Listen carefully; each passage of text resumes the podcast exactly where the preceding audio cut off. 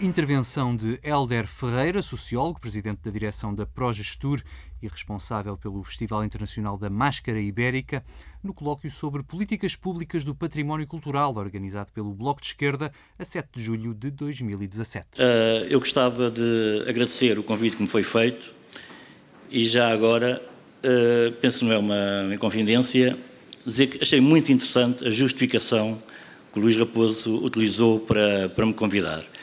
E uma das justificações, sendo que realmente a, minha vida é um pouco na área da. É, é, é, um pouco não, é muito na área do património, da cultura imaterial, uma das justificações era que eu, digamos, não era uh, uma pessoa dentro do âmbito de, de, de, politicamente de esquerda e que seria interessante trazer aqui uma voz de um outro âmbito. Eu achei muito interessante e, e acho fantástico realmente que numa, numa reunião destas possa haver aqui vozes discordantes, mas uh, quando falamos de cultura, eu penso que a dicotomia não é tanto esquerda-direita. Eh, sendo que não quer dizer que eu seja de direita, que não sou, como sabes. Mas acho que a dicotomia estará mais uh, no, no descampo, do rural-urbano, o Estado religioso, o centro-periferia, não tanto, porque muito do que aqui foi dito eu estou plenamente, plenamente de acordo. Uh, para fazer um enquadramento, porque os três oradores anteriores são subejamente conhecidos, ao contrário da minha pessoa, eu sou responsável de uma associação, eh, uma associação sem fins lucrativos, que trabalha eh, há 13 anos, principalmente realmente, o património cultural e material, principalmente as festas e tradições. Portanto, nesse campo, uh, temos a produção de vários livros, são cerca de 14 livros em 13 anos, são mais de 80 exposições, já representámos Portugal em várias exposições mundiais, já fizemos dois congressos pelo menos, debates, evidentemente, se calhar cerca de duas dezenas, e eh, aquilo que nós pretendemos é principalmente a valorização do nosso património cultural, enquanto afirmação de identidade cultural, mas também porque acreditamos que a maior riqueza do país é precisamente o nosso património cultural, o nosso petróleo, digamos. E isso pode ser explorado não tanto em termos, ou não só em termos turísticos, mas em termos sociais, em termos da própria coesão social, em termos nós vemos um pouco a, a nossa riqueza cultural, os benefícios da nossa riqueza cultural na valorização de tudo aquilo que é nosso. Ou seja, dos exemplos, exemplo, uma garrafa de vinho do Douro vale 5 euros. Mas uma garrafa de vinho de Bordeaux, se calhar que não é tão boa, vale 15. Se nós valorizarmos tudo, tudo que é nosso, tudo que é o nosso património, nós conseguimos tirar muito mais proveito em termos sociais e em termos económicos. E é isso que nós trabalhamos ao valorizar as festas, as tradições, temos toda a nossa cultura de património imaterial. Começando então, a primeira questão que, que, que se coloca realmente quando uh, sou convidado a vir aqui é se esta questão do património, uh, do cultu património cultural, se isto realmente é uma questão importante. Porque a gente sabe que sem sociedade, uh, sem cultura não há sociedade, sem cultura não há desenvolvimento, Hoje está mais que provado que a cultura gera mais proveitos económicos, portanto, a cultura não é uma despesa, é um investimento. No entanto, e isso é reconhecido, inclusive, por uh, Augusto Santos Silva, que tem artigos sobre isso, portanto, neste momento o Primeiro-Ministro, não há, nos 40 anos, de, digamos, de democracia, nunca houve uma aposta na cultura. Nunca, o, o, a cultura nunca foi um desígnio, nunca foi uma primazia, nunca foi uma prioridade dos vários governos. E, no caso de Augusto Santos Silva, ele diz mesmo que, portanto, grande parte da, da, daquilo que se tem feito em termos culturais, evidentemente que há componentes dos museus, há componentes das bibliotecas, tudo isso que pertence a, a, ao Estado, mas grande parte da política, este movimento cultural que se tem feito, na, digamos, no Portugal democrático, é feito pelas autarquias. Portanto, a grande responsabilidade é feita pelas autarquias. Mas sobre isso lá chegaremos. Mas então, se a cultura, e partimos do princípio que a cultura é algo muito importante, a cultura, estamos a falar da nossa identidade, do nosso ADN, porque é realmente tanta indiferença por parte, principalmente, e aqui eu vou-vos falar em termos empíricos, é aquilo que, que, que, é o meu bom senso, em muitos casos não há estudos, mas do, daquilo que eu tenho observado nestes 13 anos, é, há uma grande indiferença para com a cultura de uma, uma, uma parte da, dos políticos decisores, muitas vezes que têm opções diferentes antes de chegarem ao governo, e por parte da comunicação social. A cultura popular e eu quando falo em cultura muitas, muitas vezes estou a falar de cultura popular e aí por vezes nem sempre uh, as questões são as mesmas, mas em termos de cultura popular os mídia é, é indiferente para os mídia. É importante quando é a Joana Vasconcelos que pega no Galo de Barcelos ou, ou no, no Lenços Namorados e faz alguma coisa, ou quando Cisa Vieira faz um cálice de vinho do Porto. Portanto, lembremos-nos de quantas vezes é que a gente vê numa primeira página de um jornal eh, nacional ou numa abertura de um telejornal, por exemplo, algo de, sobre património cultura imaterial. É muito, muito, muito raro. Hoje, por acaso, o público faz algo sobre o, o Festival de Curtas de Vila do Conde, mas, mas é, é raríssimo. No entanto, isto é algo que nos devia ser muito importante e é algo que nós deveríamos valorizar. Porquê é que isto, isto acontece? são questões que, que, que, é, é, era interessante serem debatidas. Porque, como eu disse há pouco, está mais que provado que a cultura promove mais-valias. No entanto, quer dizer, continua-se a ver a cultura como, uh, uh, a ver a cultura como uma despesa, não um investimento. E se nós olharmos aquilo que se falou agora aqui, o, o orçamento do Ministério da Cultura, que é simbólico, é ridículo, quer dizer, o Bloco de Esquerda diria que isto é um quarto do lucro da EDP, Uh, se nós falarmos na quantidade de edifícios uh, classificados em termos nacionais, património nacional, que estão fechados ou em ruínas, ou alguns que até foram, uh, até foram remodelados e estão fechados por técnicos. Estou-me a lembrar, por exemplo, a zona de Lamego, onde temos uma série de edifícios que estão fechados porque não há técnicos. Na zona de Salzedas, Ucanha, São Pedro Balsemão, quer dizer, estamos dependentes da senhora estar ou não estar. Quer dizer, isto está por todo o país, portanto, realmente não há um, um investimento. Estou-me a lembrar, por exemplo, no, no caso da, Património Cultura e Material, o Museu da Arte Popular. O Museu da Arte Popular, que quanto a mim era um museu que era autossustentável, mas que está numa situação uh, que não há uma exposição, não tem, uh, nos últimos quatro anos que ele teve mais fechado do que portanto, não se compreende. Mas realmente não há uma aposta do, do, do, destes 40 anos de democracia, não há uma aposta na cultura. Basta dizer que nós não temos um museu de história nacional.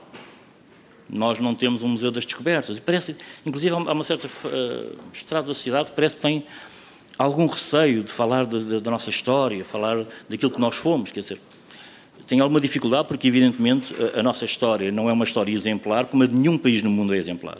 Agora, acho que é uma história que nos podemos orgulhar. Mas não estamos a, não estamos a valorizar uh, esse, esse aspecto. O, daquilo que o Estado fez nos últimos, nos 40 anos, digamos, da, da, democracia, em termos de uh, decisões na área do património da cultura imaterial, penso que a mais importante foi uma matriz. Portanto, uma matriz, o, o registro no, no, inventário de património de cultura imaterial. Não sei se, se são familiarizados com matriz. O matriz, na área do, do PCI, uh, eh, teve o primeiro registro em 2011. Portanto, ele foi criado cerca de 2010, o matriz, em 2011 teve o primeiro registro. De 2011 até hoje, 2017, o matriz tem 30, o matriz na área do PCI tem 33 registros. 33 registros. Portanto, estamos a falar de. Uh, o, dia, o dia 15 de agosto em Portugal tem 1.500 festas. Evidentemente, porque se calhar, uh, se calhar uh, 1.300 não, não faz sentido estarem no matriz mas há 100 que se calhar que fazia. Mas, quer dizer, estamos a falar, e não estamos a falar só, falar só de festas e romarias, estamos a falar de tradições, de saberes, de lendas. Portanto, o Matriz tem 33 festas. Isto não é uma crítica, isto é uma constatação factual. Ora bem, o que é que me diz a mim, quais são as duas conclusões que eu posso tirar do, do, do Matriz? Uma é que o Matriz não está a ser suficientemente sugestivo, motivador, junto daqueles que podem ser, o, que podem ser os beneficiários. Por outro lado, os, aqueles que teriam de fazer a candidatura ao matriz realmente estão, estão, estão a olhar para o matriz com uma certa indiferença. E isto porquê? Eu penso que o, o, o matriz é uma ótima ideia e, e era fantástico. E, aliás, não, não é uma ideia nova, acontece em Espanha, acontece em França, acontece nas primeiras partes dos países uh, ocidentais, pelo menos, que, com, com que trabalhamos e conhecemos, ou outros não sei. Portanto, o matriz é uma ótima ideia e que era muito importante termos realmente um registro uh, no inventário sobre o nosso património de cultura imaterial. Agora, o que é que acontece para o matriz, para o matriz não estar a funcionar? Portanto, era bom que a gente olhasse para isto. Eu vou dar o caso de Espanha. A Espanha tem, não a matriz, mas tem o BIC, que é o bem de interesse cultural. E em Espanha, ao contrário de Portugal, são os próprios grupos que fazem as festas, fazem as tradições, que se propõem ao BIC e que fazem questão de estar no BIC, porque isso é um motivo de diferenciação. Nós perguntamos, Caio, já perguntei isto N vezes, a Presidente de Câmara, se vão fazer alguma candidatura dos politeiros ao matriz. E a resposta que nos dão é: mas que interesse é que isso tem? E o Luís sabe, que interesse é que isso tem? É, pá, fica no registro, está mas que é que eu agarro nestes 5 ou 6 mil euros e vou dar a um grupo de, de, de, de daqui, de uma associação sem fins lucrativos que, que trabalha a cultura, a gaita de foles. Em Espanha, uma festa que entra no BIC é uma festa que é considerada bem de interesse cultural. Onde só isto eh, é diferenciador, só isto é um patamar. Então são os próprios grupos que trabalham para que a festa seja considerada de bem interesse cultural. Pronto. Aqui não podem, por exemplo, ser os grupos a fazê-lo. Não podem porque os requisitos técnicos são de tal maneira exigentes e os custos, que, aliás, dentro dos 33, dos 33 há 13 festas. E as 13 festas foram os municípios que, que, que propuseram. Sei que, entretanto, há mais duas ou três para entrar, até porque agora é obrigatório, para fazer a candidatura a Património da Humanidade, é obrigatório uh, estar no matriz. Portanto, em, termos, em termos de Estado, eu penso que na área do património, cultura e material, digamos, uh, aquilo que eu vejo mais relevante é esta situação do matriz. Mas que eu penso que realmente devia ser vista. Porque uh, não vejo interesse da parte de, das autoridades das autarquias em fazerem o registro e da maneira como as coisas estão, quer dizer, o matriz vai crescer à média de uma tradição e meio por ano, o que nunca mais lá vamos. Vejamos então agora o, o, o outro lado, não o Estado, mas o poder autárquico. Eu, no poder autárquico, temos de dividir a questão do poder autárquico aqui em três situações. Lisboa e Porto, até porque aí estão os principais museus nacionais, a dimensão. Depois das dos 308 municípios que, que, nós temos, portanto, tiramos dois, dos 306 que ficam, há 108 que têm menos de 10 mil habitantes. Portanto, entre, uh, entre Lisboa e Porto e estes 108, há aqui uma quantidade de municípios em que normalmente, são municípios de alguma dimensão, em que normalmente uh, tem um vereador para a cultura. E depois, abaixo dos 10 mil habitantes, em muitos casos, e não há estudos precisos sobre isto, mas portanto, eh, nós fizemos na Progestur um, um estudo, uma amostra aleatória em 40 municípios, só para eu hoje ter aqui alguns dados. Portanto, abaixo dos 10 mil habitantes, a maior parte dos vereadores são vereadores que, que quem, quem, tem o pelour da cultura é o próprio Presidente. Bom, o que é que acontece? Nós fizemos uma, um estudo sobre cerca de 40 municípios, algumas capitais distritos e depois uh, outros municípios de uma forma aleatória, portanto, com mais de 10 mil e com menos, com menos de 10 mil habitantes. O que é que acontece uh, com, neste caso, com 100% da, da, da análise que fizemos? Não há um vereador da cultura ou um presidente que seja da, que venha da área cultural, que tenha conhecimentos, que tenha uh, aptidões culturais. Evidentemente que isto não invalida que se possa fazer um bom trabalho, nós sabemos. Sendo que aqui na, na, na, na cultura autárquica em Portugal acontece um, um pouco uma coisa que nós às vezes brincamos, que é aquilo que acontece na economia liberal, da mão invisível, da, da Adam Smith, aqui acontece muito o comprimido milagroso, que é aquele comprimido que quando a pessoa uh, assume a variação, toma e de repente fica muito bonito e fica a perceber imenso daquilo. E a gente sabe, quer dizer, há variadores que, uh, quer dizer, eu não, não, não, vou falar aqui concretamente em casos, mas há situações que vêm de áreas que, por exemplo, funcionários do, do, do, da, das finanças, uh, funcionários dos Correios, e de repente são vereadores da cultura. Portanto, e como eu disse, isto não quer dizer que se faça má cultura. Agora, aqui a questão que eu coloco é se estas pessoas com menos conhecimentos na área da cultura se conseguem fazer bons programas, terem boas dinâmicas culturais.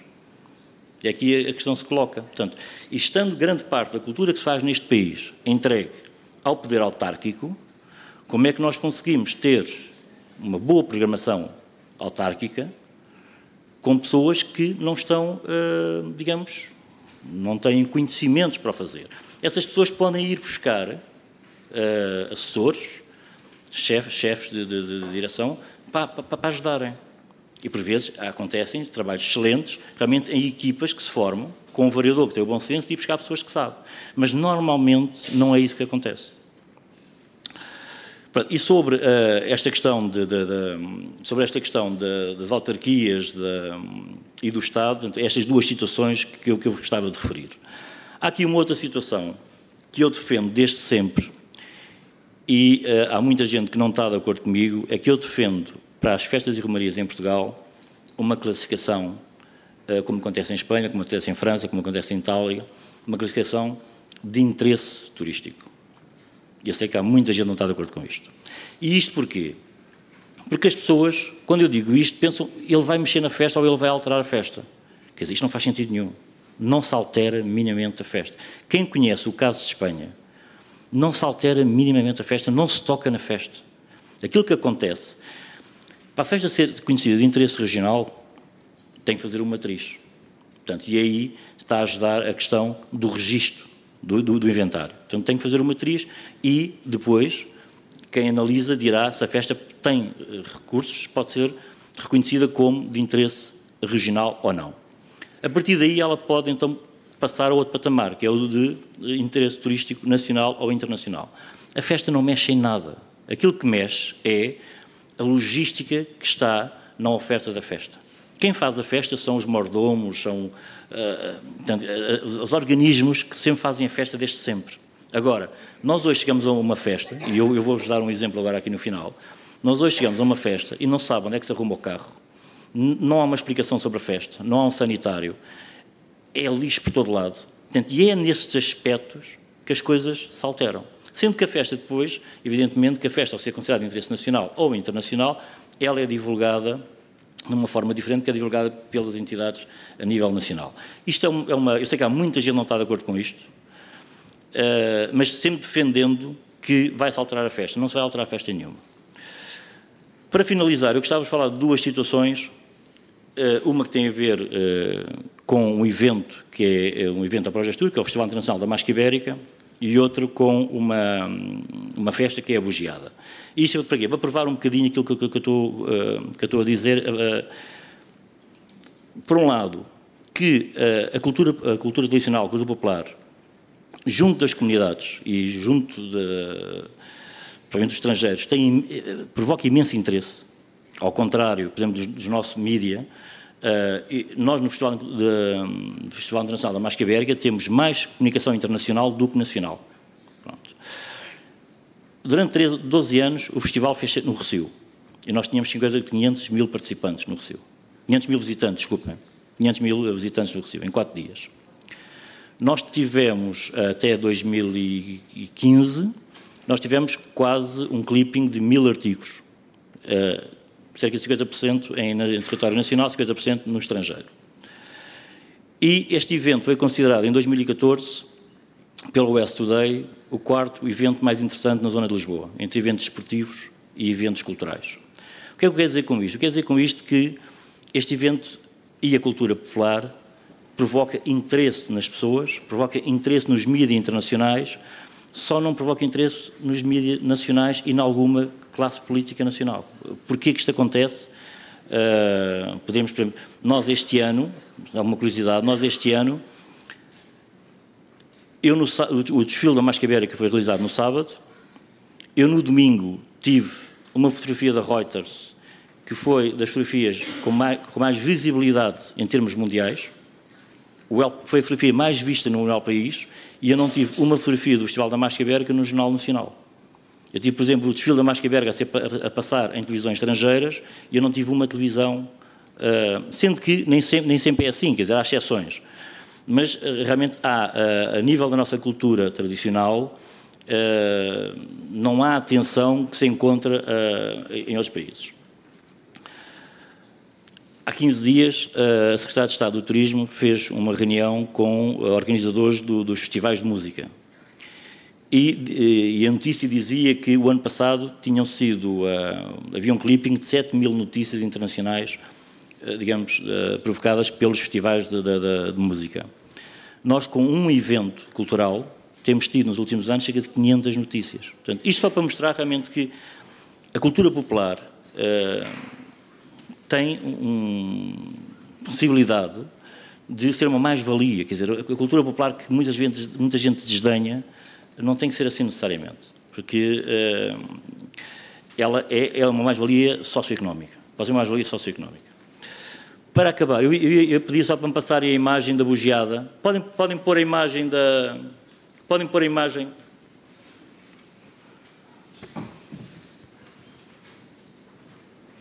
Eh, pode ser esta. Eu, eh, como estamos aqui perante uma plateia de pessoas da cultura, portanto, eu penso que a maior parte das pessoas conhece esta festa. Parte do princípio que a maior parte das pessoas conhece esta festa. Não? É, há cerca de 400 festas em todo o mundo, entre cristãos e mouros, entre fim e o bem e o mal. Esta festa é a festa de maior dimensão dentro destas 400. São quase 400. Em Espanha há cerca de 300, há na América Latina, há em toda a bacia do Mediterrâneo. Esta festa, que tem uma dimensão, esta festa, um dos exércitos tem quase mil homens e o outro tem cerca de 100. É uma festa que dura das 8 da manhã às 9 da noite. É uma festa que, por exemplo, um, um professor da Universidade de Hamburgo, que esteve cá este ano connosco, dizia-nos que é a prova de que a Igreja não fez, não fechou o ciclo da cristianização na Europa. Porque é uma festa que tem tanto pagã como de, de, de religiosa. Ora bem, é uma festa incrível em termos do seu potencial, da sua riqueza. É uma festa que, por exemplo, este ano o, rapaz, o, o rei Moro, que é um dos exércitos, uh, contou-me que a namorada dele estava à espera há quatro anos para casar, porque ele, eh, portanto, há quatro anos atrás, ele sabia que ia ser rei, porque isto tem umas regras, e sabia, sabia que ia ser rei em 2017, e, portanto, ele, ele não pode ser rei sendo casado, tem que ser solteiro, e, portanto, a rapariga, a rapariga esperou quatro anos. Ora, isto, não, não, mas isto para mostrar o quê? Isto para mostrar, isto para mostrar a força que estas coisas têm em termos de identidade. Se nós perguntarmos a estas pessoas o que é que é mais importante, participarem na festa ou no Natal, as pessoas vão dizer que para eles é muito mais importante participarem. É a bugiada no Sobrado, no Porto. No, em Valongo. Em Barbizana. Sendo que esta festa de, das 400, das 400 festas que há, esta, eh, entre cristãos e mouros, que há identificados em todo o mundo, esta festa tem uma particularidade, é que no final ganham os dois. Portanto, não há aqui o problema de. No final, é a única que eu conheço que no final ganham os dois. Mas esta festa, eu normalmente dou como exemplo da nossa riqueza cultural, da nossa riqueza patrimonial, e que nem nós a conhecemos. Portanto, e a única coisa que nós gostaríamos de fazer, e que estamos a fazer, e estamos a fazer em termos de Progestur, é cada vez mais dar a conhecer este nosso património. Evidentemente que depois podemos trabalhá-lo de uma forma que as pessoas uh, podem gostar mais ou menos, pode ser mais correto ou menos correto, nós não queremos ser o António Ferro dos tempos modernos, claro que não, mas nós nunca interferimos na festa. Isso, isso é uma, é uma, nós temos uma boa relação em termos do país com os fazedores de festas e uma da, se algo, digamos, uh, fazemos questão é que nós nunca interferimos, nós não temos nada a ver com a, com a festa, como é que ela se faz. Até pode acabar, se acabar acabou. Como muitas acabaram, e assim como muitas, por exemplo, na área das máscaras, nós já ajudámos a recuperar quatro ou cinco festas. Mas nós não, não interferimos no ritual. O que não invalida que se faça uma encenação em Lisboa ou noutros lados, porque isso, os benefícios que daí vêm são muito superiores a, a, aos pontos mais negativos.